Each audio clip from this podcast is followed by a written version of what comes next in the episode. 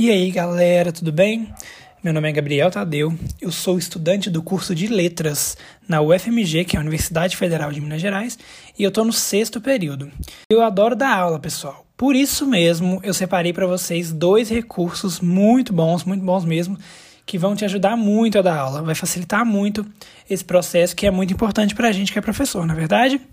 Então, pessoal, as duas ferramentas das quais eu vou falar hoje são SlidesGo e Kahoot. São dois nomes complicados, né? Nomes em inglês, mas não tem problema, eu vou deixar na descrição desse podcast para vocês, tá bom? Os links. Primeiro eu vou falar sobre o SlidesGo. Esse site, pessoal, apresenta muitos modelos gratuitos para apresentações, sejam no Google Slides ou no PowerPoint. Ou seja, se você gosta de sintetizar suas aulas né, em conteúdos, em imagens bacanas para os seus alunos fixarem mais o conteúdo, esse site vai te ajudar bastante, né? Os primeiros pontos positivos que eu tenho para falar para vocês são quais? Primeiro, pessoal, esse site tem diversos temas de diversas áreas, então a personalização do slide será muito maior, né?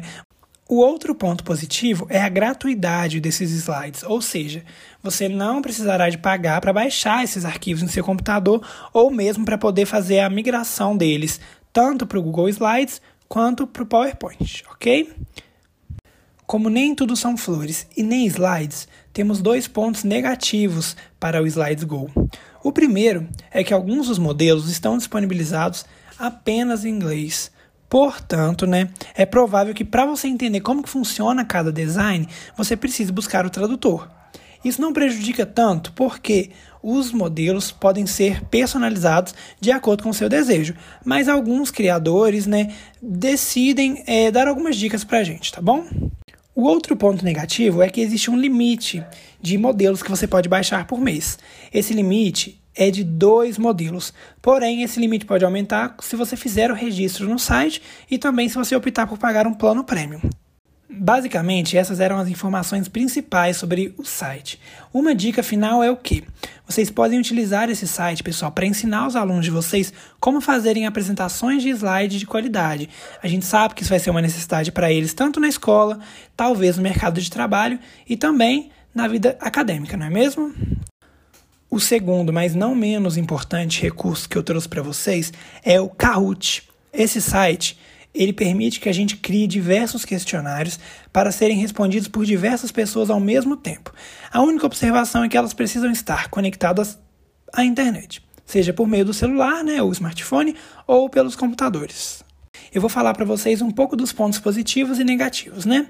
O primeiro ponto positivo é que ele incentiva os alunos a participarem da atividade. Afinal, a atividade ela está tendo uma maneira mais dinâmica, mais didática de ser realizada, né? Então os alunos têm um pouco de curiosidade e acabam se interessando mais pela atividade.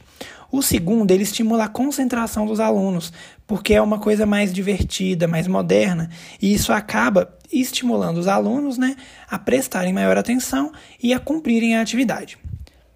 Agora, falando um pouco dos pontos negativos, né? O primeiro ponto negativo é que ele pode tirar um pouco do foco da aprendizagem. Por quê?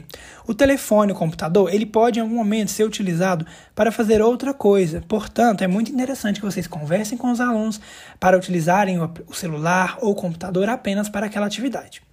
E o segundo ponto negativo é que o tamanho da tela e a conexão com a internet pode prejudicar um pouco alguns alunos. Ou seja, um jogo que é construído para que os alunos respondam com maior rapidez questões corretamente, isso pode causar uma certa desvantagem para alguns alunos, né, tendo uma conexão mais devagar.